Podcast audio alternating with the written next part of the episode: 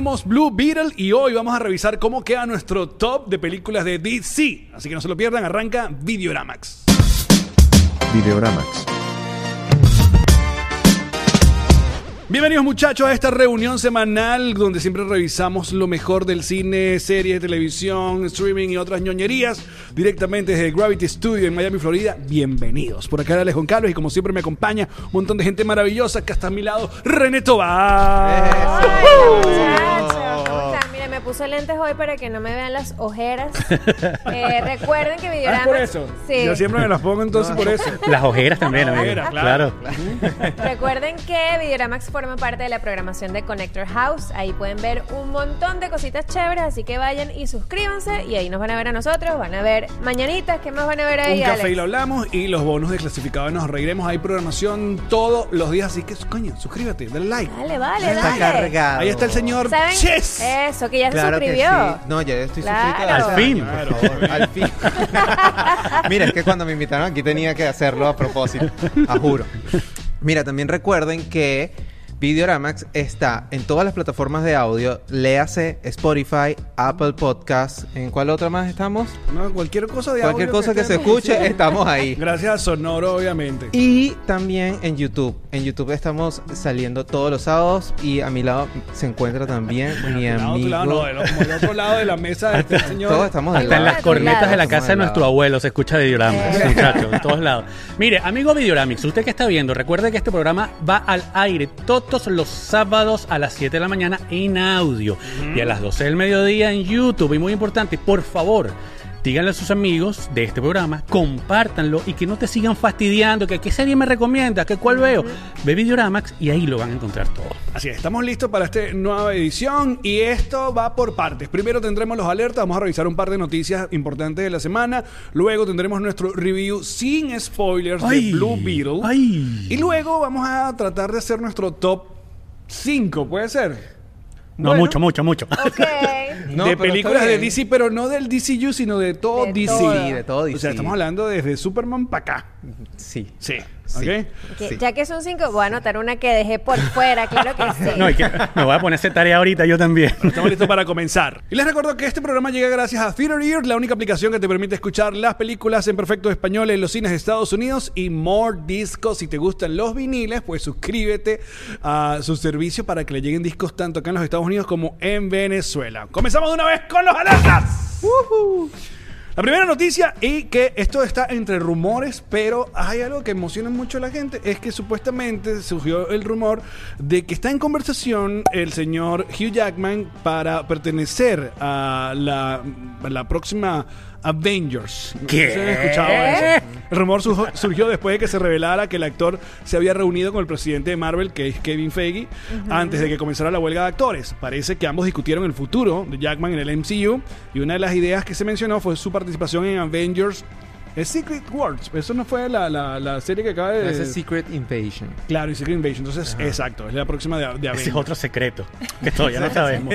Entonces, aquí nos están dando un montón de... Primero, bueno, estos son solo rumores. Ok. ¿no? Esto ya venía corriendo desde hace tiempo. Yo había escuchado rumores así de que este tipo estaba en conversaciones. También escuché también para lo mismo a Andrew Garfield. Ajá. Entonces estamos en, en- Pero, en todo este exacto, pastiche. con Marvel uno no sabe. Uno nunca sabe. Hoy casualmente vi un fan art de Andrew Garfield y yo dije, ah, estos chismes aquí, esta gente dibujando cosas. Pero ahora que lo dicen, cuando el río suena, Es verdad.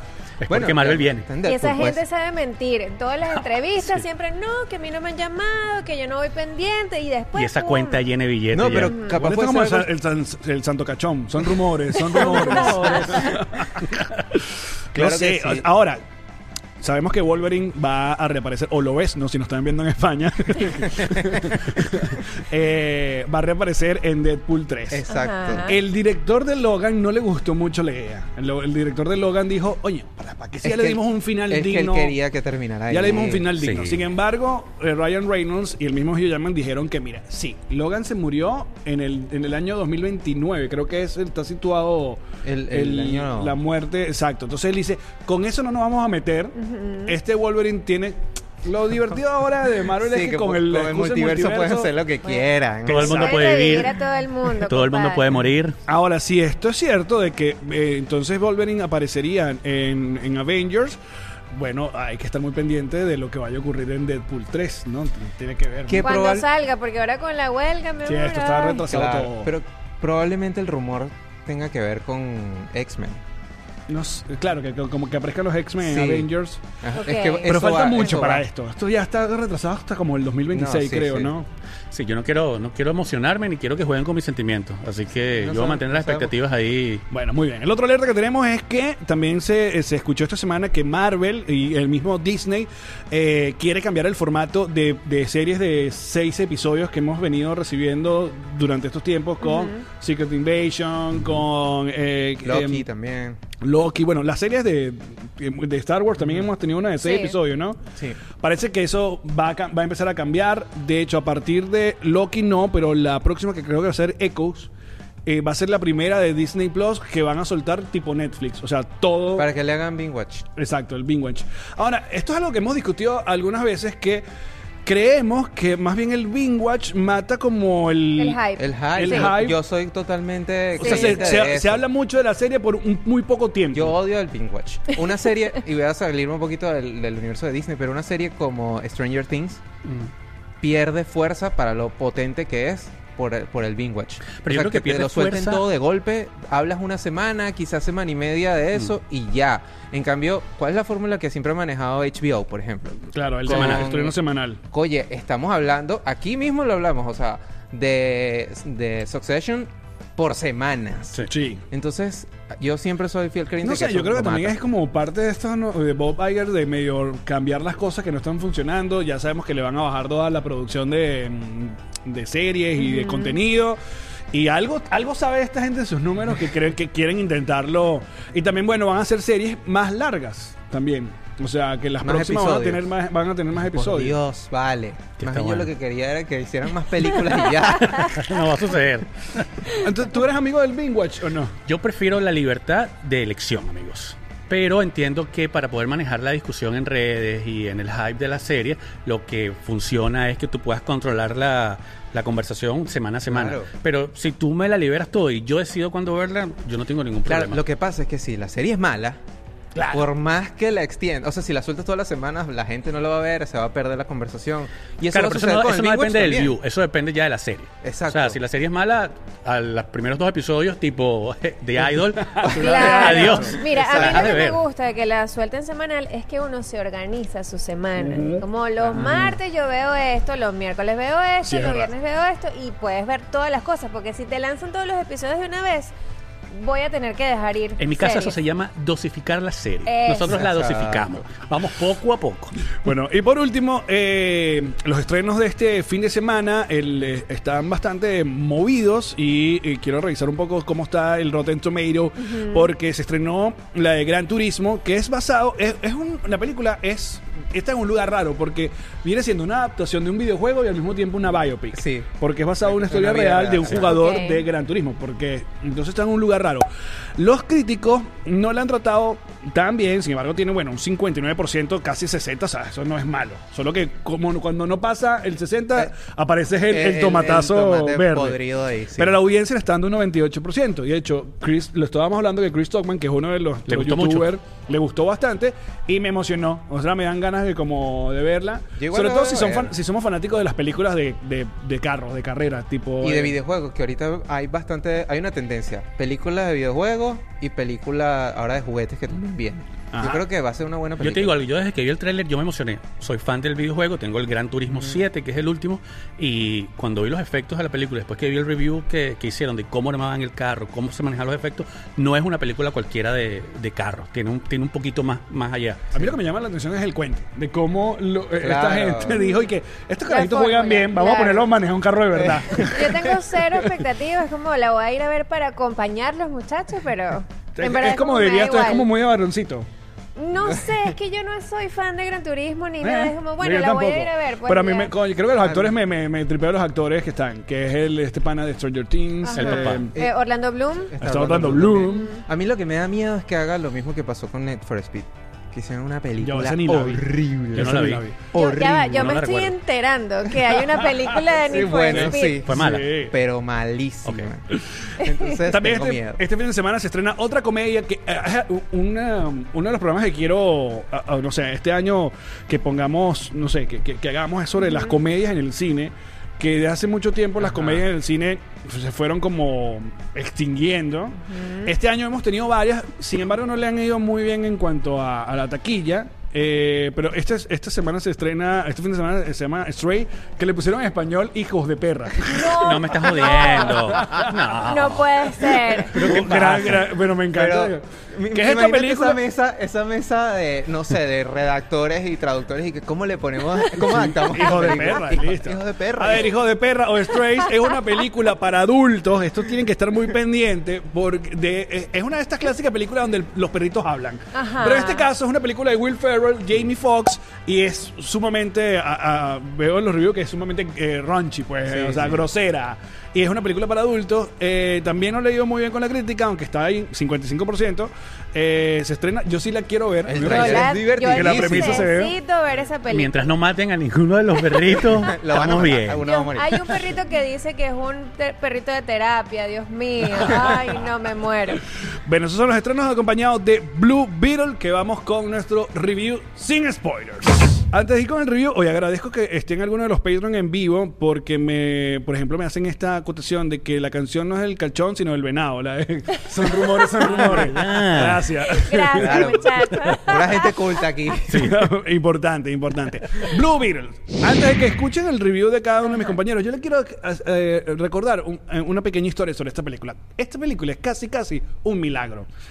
Porque esto es, y una vez más para ponerlos en contexto, es la colita de lo que queda la administra- antigua administración de Warner. Es un siete mesino. Claro, es una de las películas que se salvó de cortar la cabeza como Batgirl y otra que estaba en desarrollo que era la de los, de los gemelos fantásticos actívense que había sido probada. Yo quería esa película mucho. Yo Yo también. Yo la Yo quería, también, yo también. la quería. También esta película iba directico para HBO Max, conocido ahora Max, pero con la compra de Warner, esta nueva administración vio la película, le vio potencial, le metió una plática más, un poco más de promoción y dijeron, vamos para el cine. Luego, como ha estado DC con estas estos fracasos que ha tenido últimamente, desde Black Adam, Shazam 2 y The Flash, pues nadie le tenía mucha esperanza o, o- o le tenía muchas ganas a Blue Beetle. Sin embargo, nosotros ya la vimos y las cre- los, créditos, los, los críticos la han visto y actualmente está con un 80% de aprobación. Sí. Y nosotros estamos todos emocionados y, y Sí. queremos decirles que vayan a verla porque estuvo divertida. Muy buena. Así Es que no sé, comienza, ¿quién comienza? ¿Tú, René? Dale, René. Pero ya, no, no quiere hablar del screening un poquito antes de. Esas son cosas que. Contextualizar en dónde la vimos. Eso se cómo- necesita Me hablar. encanta. Quiero agradecer a la gente de Warner y a la gente de. Theater Ear que nos invitó a un screening acá en Miami en el Dolphin Mall. Ajá. Un cine que la verdad Se quedó en el tiempo. sí, sí, está, está como medio estancadito y huele horrible. horrible. Un llamado. Coño, Yo le he guardado. alfombras, vale, por No favor. es tan caro. Entonces creo que es el screening más latino que hemos asistido. Digamos que fue un screening bastante pintoresco. Eso, eh, Para fue poner pintoresco. folclórico. Había un DJ Ajá. poniendo reggaetón, había un Selena, animador, Selena. Biri, biri, bamba. bailando ahí Selena. Creo que como la, FM era como sponsor, entonces tenían ahí, Sí. entonces nos mandaban a subir las manos. Ajá. Era bien. Sentíamos que estábamos como en un club de piscina, así, Ah, ¿sabes? exacto, exacto. Estaban ¿Cómo repartiendo es unos clubhouse. ¿Cómo se llama el club de piscina de Higuerote? Que No sí, agua- acuerdo. aguasal. Aguasal. Estamos en el... Sí, señor. Era como el Club Deportivo Yurubí, una vaina así. Pero divertido y nos dice, Sí. bueno, tú no querías un superhéroe latino. Ay, agarra, Sí, sí, sí. claro. La experiencia completa. Nos reímos bastante, Nuestra gente. Sin sí. spoiler, ¿qué te pareció la película, René? Mira, a mí, yo, el episodio pasado, les dije, muchachos, yo voy a ir a ver esta película pensando que voy a ver una cagada de película. y salí muy feliz del cine, muy feliz, me divertí. Todas las referencias de la familia latina, cositas que uno sabe que son para uno, están allí. Me sentí conectada con todos los personajes. Sí cae como en, estábamos conversando como en lugares comunes, pero al final es una película de superhéroes. No me esperaba que me gustara como me gustó. En verdad, vayan a verla. Sí, sí, totalmente. A mí me pareció también una película súper redonda. En verdad lo estábamos discutiendo al- apenas salíamos. Para mí es una película genérica de superhéroes, es decir, tiene todas las fases que tiene que cumplir una película de superhéroes. Y de origen, sobre todo. Y, eh, exacto, Exacto. porque te explica dónde nace, todo el tema. Perfecta, está eh, bien escrita en ese, en ese sentido. Las referencias son increíbles y manejan un humor brutal. En verdad, los personajes están increíbles con el tema del humor. A, mí me encantó y me divertí, que es lo importante. O sea, la gente tiene que ir al cine a divertirse. Sí. Y en verdad, creo que con las películas de superhéroes la gente está, está yendo muy predispuesta a sobre explicar o, o ya, ya hay tanto saturación de películas de superhéroes que cuando vas sientes que tienes que eh, no sé vivir una experiencia endgame otra vez cuando realmente lo que volvemos a la- al, al- a la- al meollo del asunto te tienes que divertir y esta película lo logra perfecto Sí, exacto. Creo que es como los decíamos cuando salíamos, no es para pensar tanto, cumple con varios lugares comunes, clichés de una, de una, de un origen. Pi- Empiezas a ver referencias, cosas que ya viste. Ah, bueno, aquí se parece a Iron Man, aquí se parece a Pacific Rim, es una película que, que a mí se me pareció mucho. Eh, Spider-Man tiene un poco de esto. Sin embargo, este director y la producción eh, fue lo suficientemente inteligente como para dentro de todo eso meternos el asunto de la familia latinoamericana, donde dices que ahí es donde brilla realmente la Claro. película, que ahí es donde realmente te engancha. Este pana Cholo. eh, Lo hace genial. eh, Quedó perfecto para, para, sí. el pa- Sí. pa- para el papel, lo hace muy bien. el Tom Holland de DC Ajá. Mira, porque aparte este. Blue Beetle sí va a quedar para la El nueva Tom fase de de DC, entonces ah. puede ser. Y eh, no queremos despolearle muchas cosas porque hay un montón de referencias. La música está increíble. Eh, ah, George López me hizo reír cada vez que salía. Eh, y en cuanto a la acción, pues sí, cumple. Tiene mucho mejor CGI que las últimas películas que hemos visto. Eh, está justamente ahí en, en lo, en lo necesario.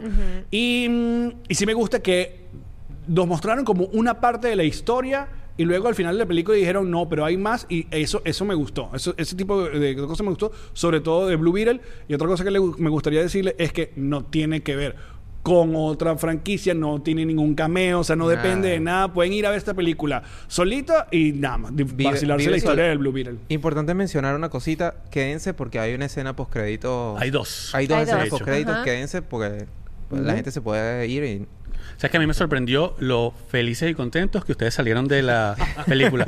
Porque ustedes tenían como... Bueno, Alex, Alex estaba cada vez increchendo.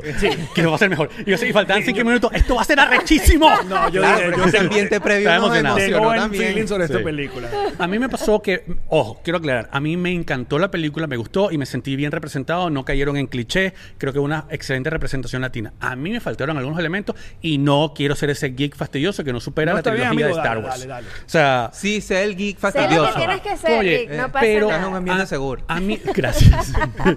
a mí, a mí me pasó, por ejemplo, que me faltó un poco más del contexto de Blue Beetle. O sea, eso arranca con esta, co- perdón, cero No, spoilers. cero No, pero sí, creo que ya se ha dicho. Este es como Sí. la eh, se- es como el tercer Blue Beetle que existe Sí. en ¿cómo se llama la, la ciudad? Eh, Palmera Pal- City. Palmera, Palmera. City que es como una Miami eh, Miami del futuro. eh, Miami sí, Miami. eh, Sí, sí. esteroides. Entonces, a, a mí me faltó quizás un poquito más de ese contexto. Creo que la historia fue un poco predecible de a ratos para mí. Creo que hubo un poco de mezcla. O sea, a mí, a mí el superhéroe per se no me sorprendió mucho. No me pareció fantástico, fascinante. Me pareció una mezcla de, lo hablaba con Douglas, de que no lo hemos saludado, perdón, muchachos de... Ay, de- ¿cómo. ¿Dónde te vemos? Saluda.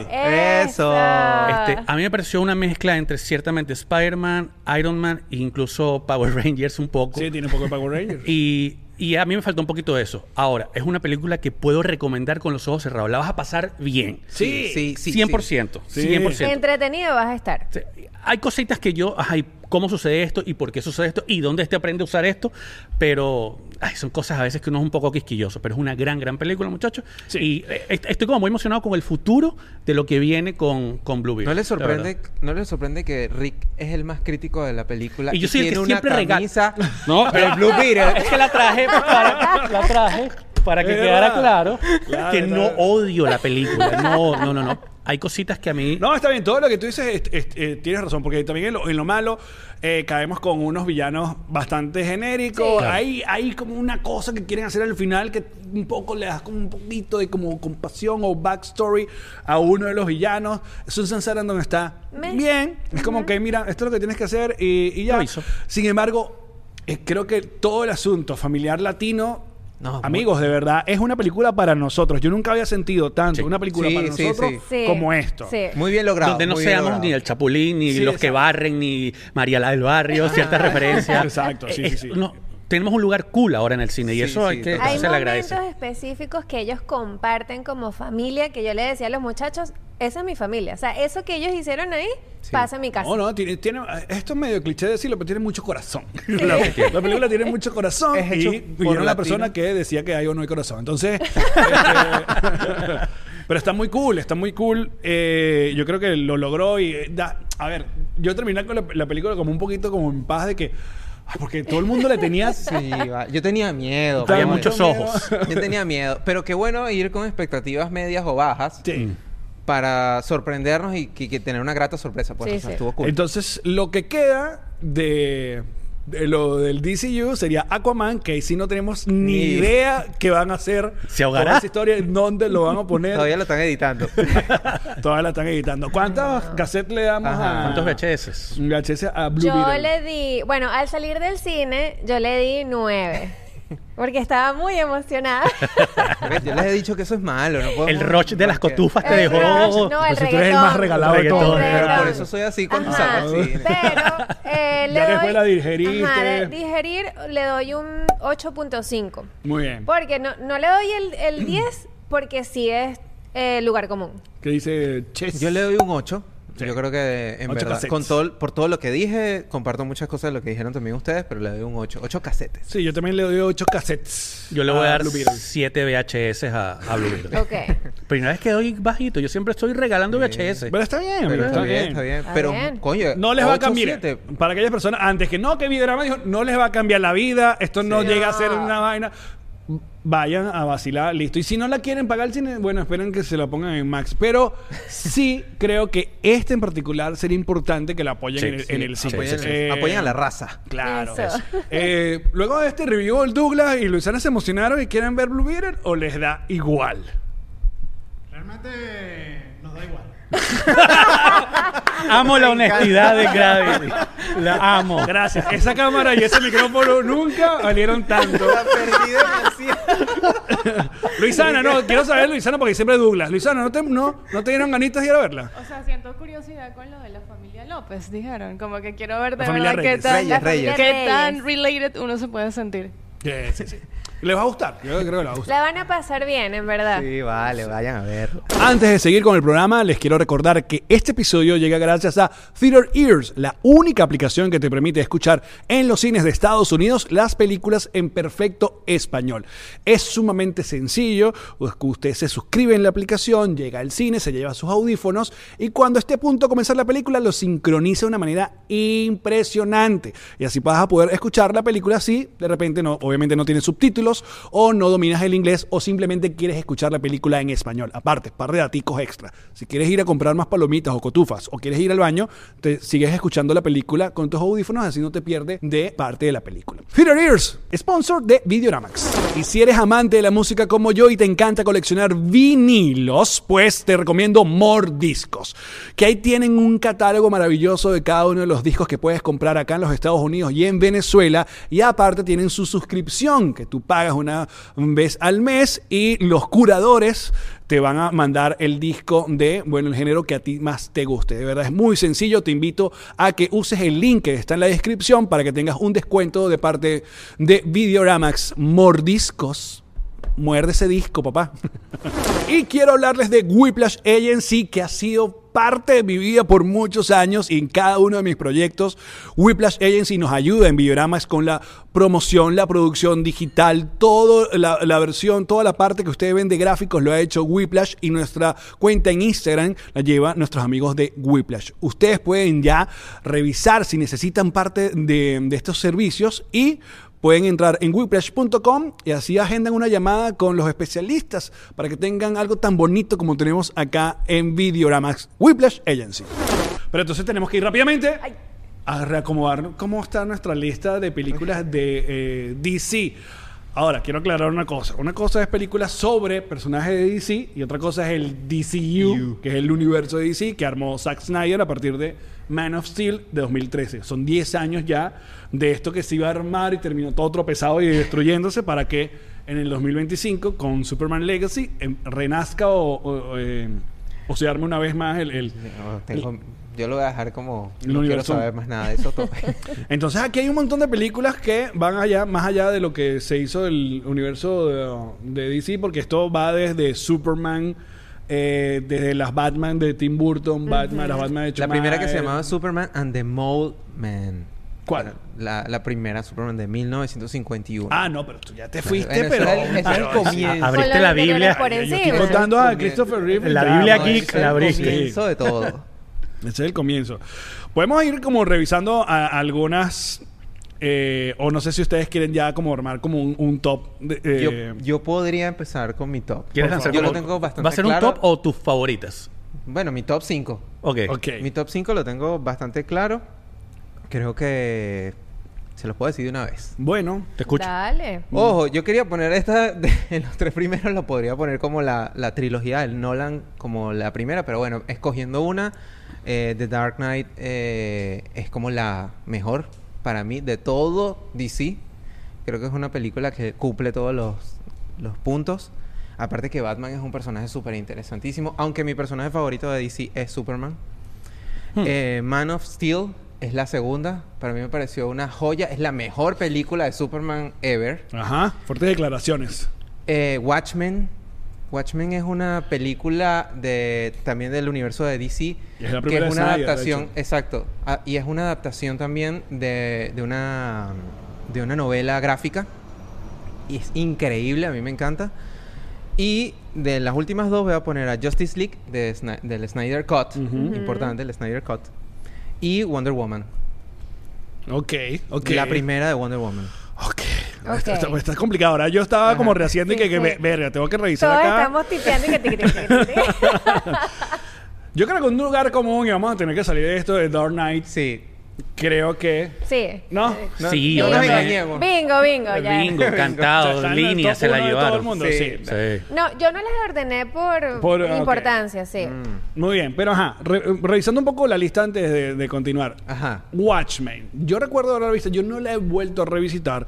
Sé que desde ahí es que uno conoce lo increíble que es Zack Snyder creando momentos y eh, básicamente trasladando la imagen de un cómic al cine. Y- Pero esa película a mí no me mata, me parece lenta, me parece... estoy contigo. me- René com- es tu mejor medio com- complicada, o sea, tiene sus momentazos, pero no pongas Yo- como yo te mi voy- ya yo te voy a decir- Es, es hermosa. Yo te voy a decir qué sirve de la película. No, no vale.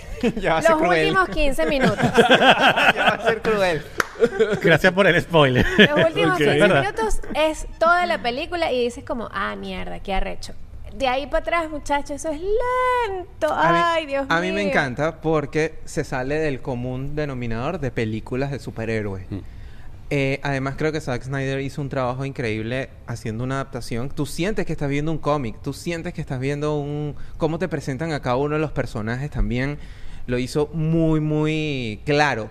Cada escena donde entra cada personaje está claro. Creo que por eso también es la parte lenta, ¿no? Porque se toma su tiempo para presentarte a, a este grupo de desadaptados. Claro. Eh, pero eh, yo sí la pongo. A mí me encanta Watchmen. Pero lo que pasa es que yo creo que eh, Zack Snyder lo hace mucho mejor luego con 300. Sí, claro. Que es igual una novela gráfica, El pero pace, claro, sí, es, el, es el ritmo. ¿Tuviste Watchmen? No me Porque luego acuerdo. también sacaron una serie en Max, Sí, en en- HBO Max. Tampoco la vi, pero creo que le fue mejor. Le vi Le unos- fue unos- mejor, sí. No me acuerdo. La verdad está tratando como de hacer el recall de, de esa película. Y, Que sale Mr. Manhattan, que Mientras es este, este- el, el- el carajo azul. azul que- con un pene azul. Creo y que hay menos uno que es que como no. Batman, pero no es. Batman, es el, el- el búho, ¿no? Es el búho, ajá. No lo sé, no me acuerdo. Son como unos primeros acuerdo. superhéroes que tiene DC y la novela gráfica lo hace muy bien. Snyder, uno, tú lo, lo ves y te- es hermoso, pero sí como que... Para mí es cine. René. Ah, Ajá. cuéntame, ¿cómo, Ajá, cómo aquí tienes ordenado está. esto? Yo- No estamos metiendo películas animadas, by the way, ¿no? No, no, no, no. Ok, no estamos metiendo Yo películas no las animadas, tengo- solo Live action. action. Yo no las tengo en orden como de mejor o, o peor, pero de primero puse Batman Returns de no- del 92 con Michael Keaton y Michelle Pfeiffer. Para mí esa película, Dios mío, es que fue tan increíble y Michelle Pfeiffer es la mejor gatúbela de toda la historia del universo. Me daba demasiado miedo eh, Danny DeVito como el pingüino, o sea, el maquillaje, Increíble. todo. Esa película visualmente Esa película. fue un antes y un después para mí. Bueno, mira el suéter de Alex. ¿Ves? Increíble. Eh, luego tengo Men of Steel. Obviamente, bellísima. Es cine para mí. Además está nuestro... Henry Dios mío, nuestro, sí, nuestro corazón está ahí. Wonder Woman. Yo puse Birds of Prey porque a mí me gustó mucho. Me divertí mira. mucho viendo esa película. Margot Robbie para mí hace un papel increíble en esa peli y es- o sea, estoy poniendo películas que volvería a ver No, no. muchas veces. Yo te voy a decir una qué cosa. buen- Esa- qué buen punto. Esa película está cool, solo que, y una vez más, aquí es cuando uno le da. Porque eh, mucha rechera con, con lo que hacía Warner en ese tiempo. O sea, tuvo como la peor. La peor manera de comunicar esa película o, o promocionarla. Primero porque eligieron un nombre extravagante y largo en vez de decirle, es la película de Harley, Harley Quinn. Quinn. Sí, ¿qué les costaba? De hecho, creo que a la semana en varios cines como cambiaron el nombre a coñazo. Sí, sí, sí. Porque en realmente se llama de no The- sé qué The vaina. Story of no sé qué broma. Ajá, sí, sí, Era sí. una locura. Larguísimo. Sí, sí, sí. Pero en verdad es bien entretenida. Ella lo hace increíble. Visualmente me parece que está súper bonita. Y la, es de esas pelis, como les digo, que yo volvería a ver muchas veces. Luego tengo The Dark Knight, que ya bingo con todos. Y metí aquí en esta lista, obviamente, a Blue Beetle, porque Blue Beetle la voy a ver muchas veces. Qué Buenísimo. Wow. Oye, vale. Señor Rick. A ver, yo creo que de esta mesa el menos fan de DC eh, soy yo, pero no por temas de que crea que Marvel es mejor, ese tipo de cosas. Simplemente creo que mi conexión con muchos de los superhéroes de DC, en mi caso, no es tan grande. A cier- ciertas excepciones, En serio, lo que pasa es que yo le- me, me gusta, a mí siempre me gusta recordarles a la gente que a nuestra generación realmente los superhéroes que realmente conocíamos como bastante bien eran los de DC. Exacto. Sí. O sea, los populares. Crecimos con de, DC. de nosotros siempre Superman todo el mundo lo conoce, Batman todo el mundo lo conocía, la Mujer Maravilla, los super amigos, todo el mundo conocía a los super amigos. Los de Marvel eran muy poco populares, estoy hablando hace mucho tiempo, antes del Marvel eh, Universe, pero lo más que uno conocía de Marvel era obviamente Spider-Man, que era el más popular, sigue siendo el más popular, y una que otra cosa que uno sabía de Hulk o no sé, pero nadie veía la serie animada de Mira, Iron Man. a mí una vez me regalaron un Iron Man y ese muñeco era el, el, el- el enemigo, pues. Sí. Él era, Era- era uno de los malos. era el de los malos. Nadie, nadie Pero- sabía de Thor. O sea, no quiero generalizar, pero creo que era en el mainstream, era lo más común hasta que, obviamente, Marvel el- se puso las pilas, exacto. Pero los cuatro fantásticos también eran bastante populares. pero, Pero yo, creo que lo mío, ah, perdón, ¿Qué? Douglas. Adelante. Pero yo Douglas. creo que también hubo, hubo superhéroes que fueron su, su boom en esa época. Por ejemplo, Los Cuatro Fantásticos, X-Men. X-Men. Eh, Sí, X-Men eran más Claro. populares. Creo que la generación nueva, por ejemplo, como Thor, como Sí, este, Capitán Capitán, América. Eso sí ya entraron como en este mundo del, del MCU con esta nueva ola de, de películas y todo ese tipo de cosas. Pero, por ejemplo, eh, X-Men era, o sea, Dios en ese, en ese periodo de tiempo. Yo amaba era- esa pero eh, Cíclope... Sí, de hecho, la serie animada del- de, los 90, palazo. Eh, y luego fueron las primeras películas live action Sí. junto con Spider-Man, ah, después de lo que pasó con Batman. Es que eran universos separados, no, no estaban organizados Claro, dentro del sí. MCU. Regresamos con Rick. Gracias por el pase, amigos. No, yo me refería, yo me refiero más al tema de sentirse impresionado por el tema cinematográfico, quizás a una edad un poco más avanzada. Porque, por ejemplo, ¿cuál es mi película icónica? Eh, yo recuerdo esa escena, creo que es la Batman del 89, que Batman está de cabeza. Ajá, sí, Bruce Wayne. Bruce Wayne. Esa escena, obviamente, y es mi película favorita de, de todo el DCU, es que yo recuerdo, eh, era el 89, yo tendría unos 7 años, algo así. Yo la vi entrando a un... ¿Cómo se llama cuando vas al carro? Un cine... Un, eh, exacto, un... un- ay, ¿cómo, Ay, que- cómo se llama? Autocine. Autocine. Un autocine. Y llegamos tarde a la película y yo me acuerdo que vi esa escena de ese hombre colgado allí, que, que es como una cosa de ese ejercicio, y me partió el cerebro. O sea, esto es increíble. Batman Claro. es mi superhéroe favorito. O sea, no tiene que ver con comparar si que me gusta más o que me gusta menos. Solo que creo que cinematográficamente, ya es más grande, he disfrutado otras cosas que no pertenecen al DCU. Obviamente amo el Superman de, de, Ken, ¿cómo se llama? De Christopher Reeve. De Christopher Reeve. O sea, es una cosa maravillosa. Sí. Entonces, volviendo a mi top, ese Batman yo Ok, lo Batman amo. del 89. Sí, ese es el 89. Bat- Batman. Me encanta. Batman. Batman pelado. Viniéndonos un poco al presente, que bueno, ya es 2013, obviamente en Man of Steel, yo creo que fue un cambio necesario, justo, sabroso, por fin vimos. Realista. Y subvalorada completamente. Sí. no ¿Verdad? entiendo que el- porque la gente Yo no, no sé. No sé. no Es una gran peli. No sé qué estaban Sí, sí, esperando. sí. Es que es difícil el legado que nos dejó, obviamente, eh, Christopher Snyder. eh, Zack Snyder. Y no, incluso. Ah, no, la otra, claro. Más, más tirado hacia los inicios, ¿no? Es una gran película que cambió el cine. Pero eh, yo creo que Man of Steel es maravillosa. De allí yo me voy a ir, muchachos, a. eh, obviamente me gusta Zack Snyder, todo lo que hizo, o sea, Justice League es increíble, pero yo voy a meter allí una que no han nombrado, que es de Suicide Squad, no la primera, Sino la de, La de- James la del Gunn. señor Gunn. James Gunn, que Ajá. para mí eh, fue nuevamente como un renacer del DCU y encontrarte con unos superhéroes que conecta contigo, te dan risa y que están demasiado Esa bien fue su pasantía en. DC. Le dijeron que, ah, ahí se probó. Contratado. Claro, porque cuando, eso fue cuando lo votó Disney por los tweets. y que vente para acá, chicos, ¿qué quieres hacer? Yo quiero hacer Suicide Squad. Pues ya hicimos una, no importa. ¿Y cómo lo ponemos aquí? No, expliques nada. Y ojo, estoy... se va a llamar igual, se va a llamar, quítale el D. ya. O, o, agrégale el D, yo ni me acuerdo. No, una locura. Y ojo, estoy dejando cosas por fuera porque a mí me gusta, por supuesto, eh, las Wonder Woman, me parecen súper buenas pelis, excepto. la primera, la primera. Vainas asquerosas, pero. 1984. 1984. Eh, 64. No digas así, a Gal Gadot. No, Vamos a hacerlo con el top de, lo- de las peores eh, de DC. Ok, Sí, ok, dale. Claro, ok. Ajá. Eh, pero bueno, yo. Eh, esas son como mi, mis favoritas. Ok. Ok, ok. Bueno, yo tengo, obviamente, The Dark Knight no va a salir nunca de mi número uno. Es, es que ya, ya que uno puede agregarle a, a esa película o decir algo de esa película. Nada. ¿no? Solo so- agradezco una vez más de ser una de esas personas que la vio en el cine el día del estreno. O sea, aparte recuerdo que la vi en el Tolón y fui como que solo porque dije, yo quiero ver esta película solo. O sea, no fui acompañado con nadie. Que nadie me interrumpa. Nadie me interrumpe este peo. el personaje de Batman, pues. Verga, no, no podía creer, no podía creer The Dark Knight. Eh, a mí el, el Justice League de Snyder me parece que es, o sea, también perfecta. O sea, ente- en- Sí. entiendo todo lo que viene y todo el, lo complicado que es ver un asunto de seis horas, de cuatro horas, perdón. Cuatro horas. De cuatro horas. Pero mm, todo lo que todo lo que veo ahí eh, está bien puesto, está bien contado, está bien desarrollado. Ah, hasta lo que agregó al final con el Joker de Jared Leto y tal, no sé, todo eso me gustó y como se ve es increíble. Yo pongo de tercero a Man of Steel también. Cada vez que la veo, yo digo, aparte, si ustedes vuelven a ver Man of Steel, revisítenla. Los, los efectos especiales de esa película Una belleza. y son hermosos. o Una sea, toda la belleza. tecnología de Eh, Krypton, eso, de la a- cosa de que se- el contexto Cómo que te dan. cuentan el contexto, cómo te cuentan la historia Sí. de una forma mucho más real. A mí lo que me gusta de Man of Steel es que trajo a la vida real.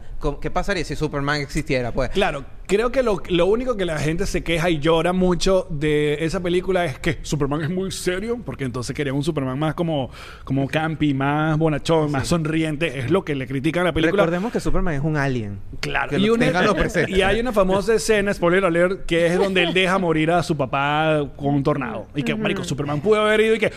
Y lo salva. Sí, sí, y, nadie se da y- y el papá dice que no, déjame morir. Ahí es donde tú dices, es Claro, como el claro. Marta de Batman pero, vs. pero es Superman. un niño y él le está siguiendo la No, ya No, era ya está adulto. grande. Ya era grande. Sí. Sí. Era como un adolescente. No, pues. no, Ya ve, está ve, ya grande. estaba más grande. Sí, sí, Cuando le dice, más grande. le hace así, no. Ahí está. Eh, bueno, Joker. ok, bueno, sí, claro. Yo creo que sí. Gran también. película. Yo creo que Gran sí. película. gran Marico, película. Joker. Sí. O sea, no solamente es película. Yo recuerdo haber salido de esa, de verla como que mierda. como- Estresadito. Loquito. Claro, medio loquito por lo que acabo de ver. Sí. Eh, The Batman, la de Matt Reeves, con Ah, oh, Robert Pattinson también. Sí, and Vengeance. Sí, Bueno, esa her- está buena. Hermoso. Yo pongo a Batman Begins. Ok. Coño, Batman Begins.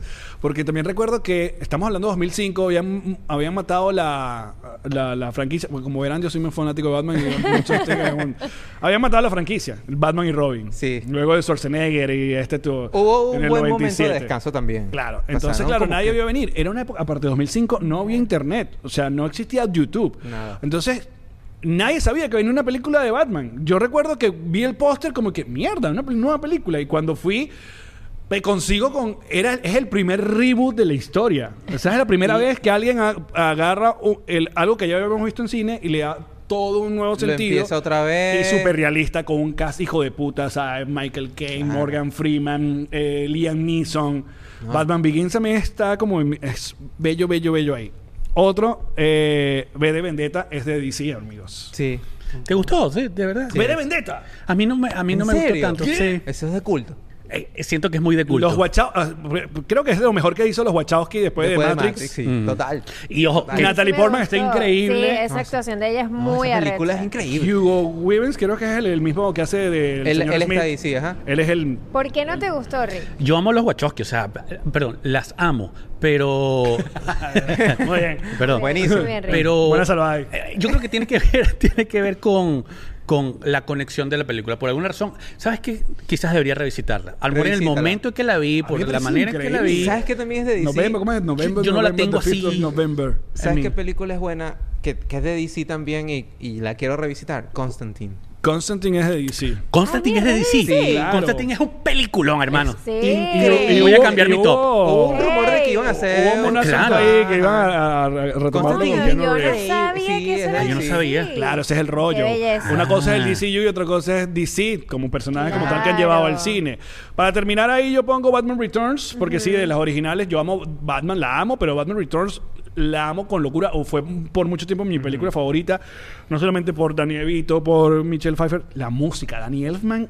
O sea, esa película no hay un momento sin música. Es increíble Y todo, la, música de, la, de Gatúbela es increíble. No. La música del pingüino es increíble. Aparte de ahí hay una de las primeras cosas que ocurre que me encanta, que hay una escena donde Gatúbela y Bruce Wayne llegan a esta fiesta de máscara y ellos son los únicos que no tienen máscara sí. y empiezan a bailar y cuando se dan cuenta que marico tú eres Gatúbela tú eres Batman y, que, y Gatúbela le dice que tenemos que matarnos a coñazo ahorita y que y ahí aparece el Ese, pingüino ese queso entre ellos dos, eterno. Sí. Coño, hay que ver esa película el otra otro vez. día le mostré a René, me apareció en TikTok una, un, behind, the scenes, de esta Michelle Pfeiffer en la escena como dándole los látigos como en el centro comercial. Y claro y que le hace la primera toma Ajá, ella Sí, ella sí. misma No, dándole los perfecta. latigazos, o sea, Sí. la actriz. Increíble, Michelle Pfeiffer, bellísima, ah, con la edad que tiene ahorita, bellísima en Ese es tu Ant-Man. crush de- es mi crush, o Coño, sea, pero cómo no, hermano. Para terminar mi top 10 pongo Suicide Squad de James Gunn. Te iba a preguntar si no le ibas a poner Sí, también. ahí. Suicide Ajá, Squad. sí. Y yo pondría de último, me voy a meter aquí porque si me lo tripié, está más reciente, pon- pongo Blue Beetle de, en la número 10. Muy bien. Muy bien, Estaba entre ese y Shazam. Creo que Shazam es la primera Blue que me Beetle. divirtió. No, Shazam la primera Sí. es verdad, tú, estuvo cool también. Pero Ojo, la yo segunda podría no estuvo poner- mala. La segunda No, de Shazam no, estuvo no. Wonder estuvo Woman cool. también pudo de hecho, haberla me gustó puesto más la Wonder segunda. Woman. A mí me gustó más la segunda de Shazam. Estoy contigo. Me gustó más la segunda también. también. Sí, sí. Ok. ¿Tú tienes al- allá en nuestro equipo técnico, tenemos algún top de favoritas de personajes de DC? Sí, sí, sí, tenemos un top. Eh, dame un minuto y ya verás en tu escritorio mi, mi posición al respecto Ah, de... caramba. pero Cónchale, ole, vale. vale. ¿Qué va a ¡Qué tecnología! Te esperamos. Ok, ok. Pero bueno, mientras tanto hacemos como un recorrido de otras películas de DC. Obviamente también no, no mencionamos, eh, bueno, de la trilogía de Dark Knight Rises, creo que es la menos eh, valorada de las tres, porque... mm, Solo, solo por la muerte de esta tipa. Solo por la ya muerte de. Tillón. Ahí viene Sí. Douglas, Mira, muchachos. Ahí Ok, viene ok. Douglas con aquí. el ganador. No, vale, pero... Mira este Funko. Para que quede claro. ¿Qué es esto? ¡Oye! Me tumbaste. Dios, qué increíble. Mira esto. Marico, es un personaje más de una, una silla. Ponle un micrófono. Para los que están escuchando, Y hablar y que, pues, "Bienvenidos". Kiko Douglas acaba de ponernos un Fonco mm, Tamaño real. Tamaño real. Tamaño toddler. de, de Batman. No, cuéntame. Tamaño luz. eh, mañana- Ya tus películas favoritas son todas las de Batman, todas. A ver, eh, empezando con eh, El Caballero de la Noche, que para mí fue un antes y un después en todo. Sí. Sí. O sea, para mí yo siento que esa fue la cereza del pastel en, en el mundo de, de DC. Y eh, Batman Return, también coincido con René, que es esa película que tú, des- que tú dices, ¿sabes qué? Quiero verla una y otra y otra vez, bien sea por la historia, bien, bien sea por el cast, bien sea por lo que sea. O sea, ahí tú dices, wow, qué clase de películas se lanzaron acá. Ahora bien, no dejo a un lado de Batman, la nueva, y Joker. Son dos historias que salieron como de la sombra de, de, de esa, de ese DC moribundo, por así, dec- por así decirlo, porque no teníamos nada de DC, no teníamos absolutamente nada, y nos dieron como una esperanza. Eh, y no se me pasaba eh, B de Vendetta, que es una joyita. O sea, una joyita. es Para increíble. su época, Sí, sí. de verdad, Rick, hay que verla. Hay que verla. Voy, voy. es que yo la vela, vi, yo la vi. Espero que no la vi en un buen lugar. Pero tengo una pregunta para ti Pero ya- rapidito. ya tiene tiempo. Douglas. Vendetta es como Diga, No, sí, Diga, sí. diga, No, pero diga. se puede recitar. ¿A ti te gustó, ya que eres fan de Batman, ¿a ti te gustó el Batflex? ¿Te gustó Ben Affleck en Batman? Ah, mm, no del todo. Me gustó en Batman vs. Superman. Ok. Me pareció que, que fue súper genial la dinámica que ellos tenían. Pero ahora, Batman como tal, el solo, mm, no tanto. Ok, No, hermano, ok. para mí, eh, Ok. Si vamos a pelear, para mí Ben Affleck es el mejor Batman. Yo, Ya sab- va, mira, yo, yo te- yo quería, yo yo sabía que iba a tengo aprender un esa mecha, argumento. ¿viste? Yo te- Yo sí, sabía que iba a un aprender esa argumento. mecha. Para mí, el, el Batman de Ben Affleck es el copy-paste del cómic. O sea, Ben Affleck Sí, sí, físicamente sí, sí, sí. el traje. es Ya, el de la serie Empecemos animada. por el traje. El ya el Batman traje es el mejor traje de Batman sí. forever. No. Ojo, No estoy diciendo que Está sea el gordo, es un mejor. Batman gordo. No, sí, le ¿Qué queda es apretado, eso? le queda Oscar apretado. Gordo, tú no lo viste Está cargando. gordo. Apretado, le Sí, queda es un apretado. Batman Ajá, gordo. Creo clara. que- creo que el son punto son es que le pequeños queda detalles pega- que se deben No, observar, está muchachos. El traje le quedaba traje. apretadito. Lo que pasa es escuchen, pero tienen que estar. Vamos a discutir, si vamos a discutir. ponte el baticinturón. Básicamente, ese Batman está eh, inspirado, es en la novela gráfica de The Dark Knight, la, la de Frank Miller. La- en ese Batman ya es un Batman que está agotado, que está vaina, que está un poco ya más, más Ya está en Que viejo. tiene en su etapa resting, final. resting bitch face Y si que tú- tiene Ben Affleck siempre. Claro, y si tú ves ese cómic, es un Batman mollejú, es un Batman grandototote. Por eso cuando uno ve a Robert Pattinson, tú ves como un Batman poquitico. Y Michael Keaton ni hizo ni un, ni un push-up. No, Él vale, Claro, estaba pero, haciendo- pero tú, ves, sí, tú ves a Christian Bale y es la representación gráfica perfecta de Batman. El Bravo. tipo millonario, Bravo. el tipo... No, no estoy ahí, no estoy ahí. mujeres, ¿En serio? Sí, no. René, pero O sea, si dijiste que no te gustaba habla bien como Batman. No, yo lo amo como Habla como Batman pero- bien. No se ve como Batman. Pero no se ve como está Batman. bien, lo amamos, lo amamos. Aparte, yo te voy a decir una cosa. El, uno de los trajes que yo más, que no es que odio, pero el que menos me gusta es el de Batman Begins. Si ustedes ven ese traje de Batman Begins, se nota muy rígido, es como, Como una capa plástico. muy... al- se nota muy hecho. Y por eso cuando hacen en... Que me encantó que lo justificaran en, el, en la misma película, en The Dark Knight, que él cambia a que él quería doblar, porque siempre por años el chiste de Michael Keaton es que como no podía voltear... Tenía eterna tortícolis. Tenía un collarín. De hecho, hay par de, de, de, de, de historias cool para The Flash. Cuando vuelven a traer a Michael Keaton, la gente del, del, del costume le dice, bueno, vamos a hacer el traje clásico de, de Batman, pero le vamos a mejorar para que él voltee el, el cuello. Y se lo ponen a Michael Keaton y Michael Keaton dijo que no. No, No, yo- mi yo Batman tiene que, se, tiene que mover así. De hecho, por eso en The Flash hay ese chiste cuando The Flash usa un traje de Batman y lo pinta de rojo, que él se voltea y la máscara le queda aquí. Ese- es yo- por ese chiste. Ese es el mejor eso. chiste de la película. Es el mejor chiste de la película. Claro, porque Batman no podía voltear. En cambio, ya con la de Ben Affleck, ya le hicieron algo como especial. Como, hay como una especie de casco que él sí puede voltear el, el cuello y no se ve raro. A mí sí, mejor- mi mejor traje para mí sí es el, de la- el último, el de Robert Pattinson. A mí sí me gustó mucho más este. No, Este este no me traje. gustó. No. es mucho Sí. más realista, pero sí no, me es que me Pero es que a mí me gusta más como cuando te traen la vaina más a la realidad. Y me gustó más este. Ahora, otra discusión, porque eso se está hablando para el nuevo Superman Legacy. Con interiores rojos, sin interiores rojos, el traje de Superman. De rojo. O sea, el interior, pues. O sea, el interior por fuera. El interior por fuera, Ah, exacto. ok. No, Porque sí. sabemos que el clásico tr- traje de No. Superman tiene su No, yo digo interior que por no. fuera. No, no, ya, y luego sí. con la que hizo Henry Cavill, eh, le hicieron un traje azul por No, no, completo. ca- No, interior sin por dentro. interior, por Y te ves por dentro. Sí, Ya lo estoy, hemos- todavía ya ahí. lo hemos- No tiene Ya. sentido. Ya hemos avanzado. ¿Tú- ¿A ti te gusta con Como interior por fuera? sociedad. A mí no me molesta, obviamente se ve ridículo. pero si quieren Pero algo que- que bueno. clásico, yo creo que van a tener que ir para allá. Es que Y- se ve ridículo, pero no soy yo el que se lo va a poner. No, exacto. Ah, porque una, eso t- también amo de Man of Steel, que todo lo justifican muy bien con respecto al traje. O sea, los trajes de los kryptonianos es lo que llevan por detrás. Básicamente es como un, un mameluco que se ponen para encima Ya de la va, armadura. perdón, Un mameluco. Un mameluco. ¿Qué? Ya va. yo Es como un necesito que pijama. El, ma- elabores. el- el mameluco es este pijama que se te abre aquí, eh, que tiene unas cositas en el. De chiquito, para que te abras así, para vayas al baño. Lo ponen a los bebés, un mameluco. Eso se llama mameluco. Se llama mameluco. Ok. Mameluco. No sé, la vaina es un programa con toda la 40. No, te explican la S. Claro, explican la S, O aparte de sea, los detalles del traje. Ay, no, son- una belleza, una belleza. En cambio, bueno, el otro. Pero mira, algunos fracasos de DC o películas Las que fueron bastante. Tengo- yo tengo la primera. La gente piensa que DC le va mal ahorita, pero DC, de verdad, hizo algunos fails terribles, como por ejemplo Linterna Verde, con nuestro querido Ryan Claro. Reynolds. Yo tengo Bueno, una lo, peor. un- ya va, lo único que salió bien de ahí fue su linda relación con su esposa. eh, ¿Qué- Y ¿Cómo no- que se llama? Blake Lively. Blake Lively. Y los chistes que quedaron para Deadpool. Sí, que él claro. dice, por favor, si me van a poner un traje que no sea verde ni sea animado. Recordemos que esa película de ahí, en realidad, es cuando Warner quiso comenzar como una serie de superhéroes, empezar con eh, Green Lantern. Y creo que uno de los peores errores que tuvieron, primero que es mala. Es muy mala. Ryan Reynolds no pudo salvar esa película por mucho charming que tuviera, pero la, la peor decisión de esa película es haber de- eh, creado el traje, eh, ¿cómo se llama? Un- no, no fuera un traje físico, sino que fuera un traje de CGI. Ah, claro. ¿Te Sí, acuerdas sí, de ese- en- ese en- traje? Animado. No. Es un traje animado. O sea, él no, nunca tiene el traje de verdad.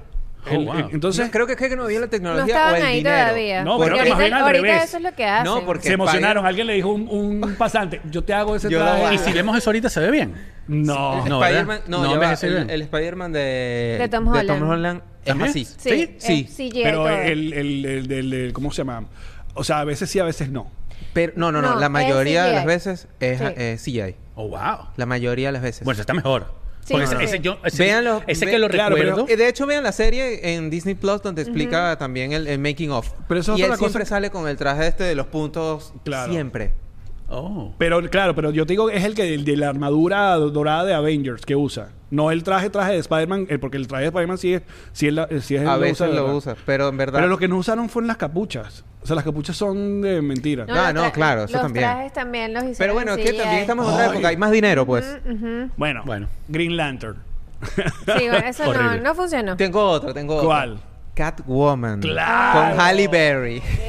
Terrible, basura de película. Terrible. Favor. ¿Qué daño le hicieron a nuestra querida Halle? Vale? Eso fue. vale. Eso es en 2004. 2004. Es una película que no tiene nada que ver con la catúbela de Batman de verdad. nada. No tiene nada más el nombre. O sea, ni se llama igual Selina Kyle, no, se llama no, no. Selina Kyle. La historia es tan absurda como que ella trabaja para una empresa de maquillaje que el plan macabro es que el maquillaje va como que a Envenenar. envenenar a la Sí, gente. como- Ya ni recuerdo. No, no, yo no me acuerdo mucho, pero en verdad yo sé que es malísima. Es muy mala. De hecho, ganó el premio Razzie por Ay, peor no. actriz Catwoman. Es pero vamos a revisitarla, amigos. No, no, no. Yo creo que tiene una escena terrible de, de basquetbol. que innecesaria esa. Otra que le fue, no le fue nada bien. La Superman Returns de 2006. claro. Lo único que me gustó de esa película realmente fue Kevin Spacey era- No, cuando, cuando este Superman como que lo están, está en una clínica y entonces le van a inyectar Ah, y la sí. aguja se dobla. es lo único que me gustó. ¿Ustedes recuerdan ese Superman?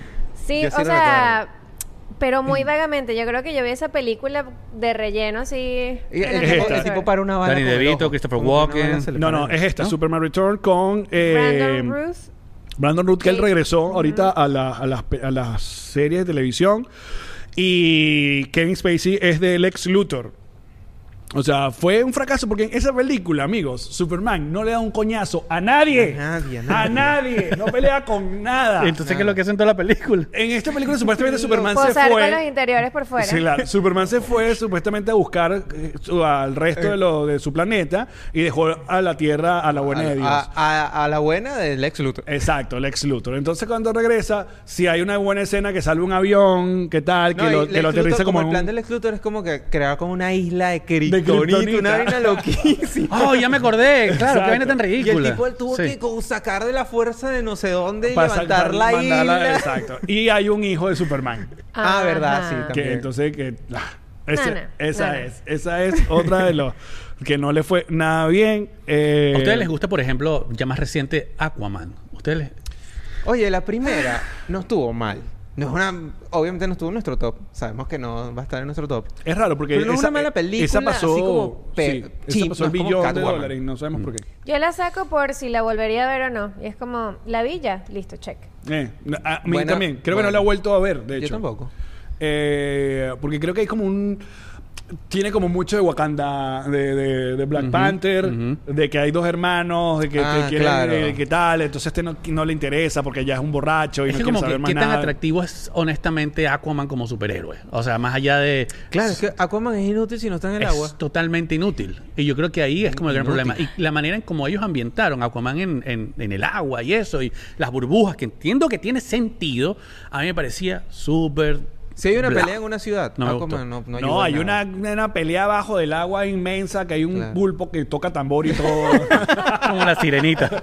Creo que de, de, de esa Aquaman rescato a uno de los villanos que, que es Mantra, creo que se llama él, que es que- este que tiene un traje que tiene unos ojos rojos. Ajá, tal. sí, sí, sí. No me acuerdo el nombre, pero sí. Eh, y bueno, Jason Momoa tiene un carisma de puta Sí, madre sí, sí, y nos gusta Jason Momoa. Bueno, hace, por- por hace que Aquaman sea cool. Porque Sí. Aquaman era así. Nadie quería ser Nadie Aquaman. quería ser Aquaman Y yo creo que a este grupete de películas terribles hay que meter a Wonder Woman 1984. Ah, Sí, porque- lamentablemente. ¿Por qué? ¿Por qué existió esa película? ¿Por qué dañaron el legado de lo que venía siendo, oye, Yo no sé qué la, pasó la- ahí. la película icónica de una mujer superhéroe? Eso no tiene cero sentido. ¿Por qué no Lo- utilizaron a Pedro Pascal Sí, para vale. esto?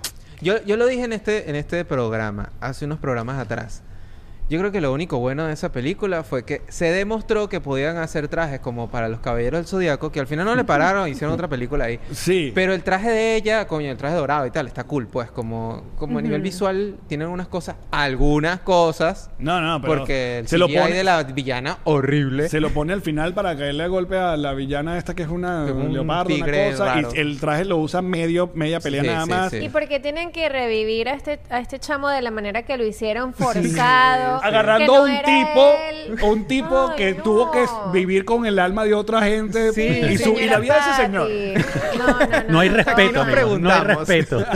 Todo mal. Ahora. Sí, es verdad, vale. La primera Suicide Squad creo que también va para ese lote, pero esa también tiene un dramita behind the scene chimbo.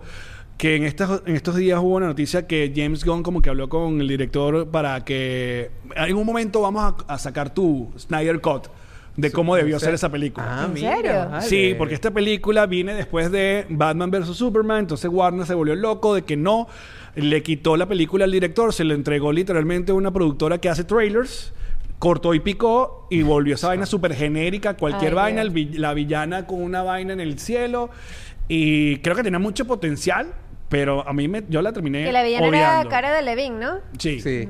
Es que potencial tiene, porque después cuando lo hizo James Gunn, nuevamente con la franquicia, con el nombre, la hizo genial. A mí, a mí esa película me pareció cero, cero interesante. Ahora. ¿dónde dejamos a Batman vs. Superman en todo esto? Mira, Porque es polémico esto. eh, eh, sí.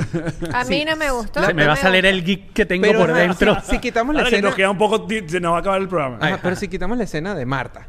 Claro. I- imagínate que la escena de Marta nunca existió. Sí. ¿Es, es una buena película o es una mala película? A mí me gustó el argumento de que Batman estaba arrecho con Superman porque, papi, yo entiendo que tú estés ayudando, pero, Pero- estás destrozando la ciudad. Bájale dos y cálmate. Es que, oye, no pudiste caerle a coñazo a Llévatelo pa' un desierto y pelea en ya. Una salina, claro. Eso yo, una vaina. Batman, en una yo salina. entiendo, entiendo que estés Coño, molesto. muchachos, para mí la premisa de Batman cayéndose a coñazos con Superman está mal. Porque Superman es indestructible. Entonces, por eso se me va a salir el geek que tengo por dentro. Esa batalla, si nosotros Sí. nos ponemos a jugar quién gana esa batalla, jamás Batman va a tener un Pero poquito ya en la de película gana. Batman, vaya güey. Por eso es mal. Por eso está mal. O Oye, sea, pero ya va, ya sí, a mí no me Es que esa Batman es un tipo inteligentísimo también. Claro. Y lo logra por eso. No, mira, el- ese tipo puede ser Einstein, pero es Superman. Superman es el héroe número uno, oye. Es que Superman se lo dice. Si fuera por mí, ya te hubiera, ya te hubiera Eh, roto. claro. Es que ahí Claro. está el punto. A mí sí me parece que es una buena película, quitando a la escena de Marta, la quitamos así. Es una Cada buena película. esa parte. Porque a mí, sí.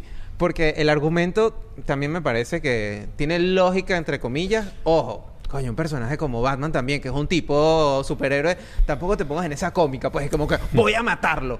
Pero que, va, que Superman decida como ser elevado no ponerse a no bajarse al nivel de voy a matar a este tipo yo si yo quiero destruyo esta ciudad se podría convertir en un Homelander si le da la gana Es verdad. y no lo hace Sí. Bueno, eso a es parte mí de me lo- parece eso brillante Es parte de las pesadillas que tiene Batman de, de eso, Claro. de que Batman de Superman se va a convertir en ese, en ese tipo. Yo sí les recomiendo que vayan a ver la versión extendida, o sea, la que sacaron que se llama, no sé cómo ya le pusieron, pero está en, en Max. Tiene media hora más que le da como más sentido a la historia porque también aquí el estudio metió muchas manos. También le dijo a Zack Snyder, médico, apura lo de la Liga de la Justicia.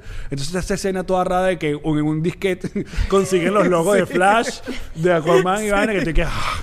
Y también creo que mucha gente no le gustó el ex Luthor como Ay, este A mí sí pana. gustó. Yo lo odié, que el ex. Luthor tan No, me- ni me acuerdo quién era el ex soso. Luthor. Claro, este carajo que pana hacía de- de, de- Mark de Zuckerberg el- el en social network, ¿qué? Facebook. Oh, no, sí, no, bueno, sí, ya, Ay, ya me acordé. no, A mí no. ese me tipo molestó. villano No me me- molestó. me- eh, tiene más sentido que Kevin Spacey. Pero, no, pero ya le falta maldad, No. ahora que lo recuerdo. Le falta el. el- Bueno, el- pero el- era como un inicio del Sí. ex Luthor también. Sí. Como, aparte, creo que era como o el hijo del ex Luthor o algo del No, ex no, Luthor, no, no. sé. Y sale, y sale al final el esposo de Sofía Vergara.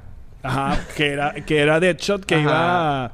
Que la, la, la, premisa, Batman. exacto, la premisa era que le decían quién era Batman para Ajá. que siguiera, y eso supuestamente iba a ser la película sola de Ben Affleck, que iba a ser el de Batman, pero que luego se convirtió Chamo. en la de Robert Pattinson. Bueno, muchachos, hasta acá.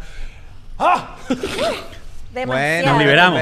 Dijimos lo que había que decir. mucho, yo creo que un montón de El cosas. por highlight fuera, de este muchísimo. episodio es este No, super Sí, vale, Batman Dejen tamaño ustedes, toddler. dejen ustedes en los comentarios cuáles son tu, su top 5 de mejores películas de DC, de todo lo que es DC. Claro, no del DCU. Y mm, yo estoy seguro que, que Douglas duerme con este Batman empiernado. Que confirme Lu. Lu, ¿lo puedes confirmar? ¿Ha dormido con este Batman? Lo peor fui que fui yo quien la compró. No sé por qué lo hice. Que alcahueta, me encanta, Oye, me, vale, encanta. me encanta. Muy bien. Entonces ya lo saben. Recuerden ahí poner en los comentarios cuál es su top, sus personajes favoritos. Espero que hayan disfrutado de este debate. Y le vamos a deber lo del Blue Beetle con eh, spoiler para la próxima semana. Porque bueno, ya se nos acaba el tiempo. Sin embargo, vayan a verla, la recomendamos. Aunque ya la semana que viene ya sale y ya, ya todo el mundo tiene que haber hecho la tarea, ¿correcto? Claro, Sale hoy, sale hoy. Sale, Eh, exacto. Hoy. hoy. sábado, bueno, este viernes. Hoy, hoy Bueno, jueves exacto, que estamos el viernes grabando. esta semana, exacto. Yo la voy a volver a ver esta noche. Vaya, güey. Oye, ¿En vale. serio? Karen Muy se emocionó y quiere verla, así que bueno. Dale. Cool. Qué Segunda vuelta. bueno. Sí, vayan a verla. Bueno, será hasta el próximo sábado, muchachos. Chao.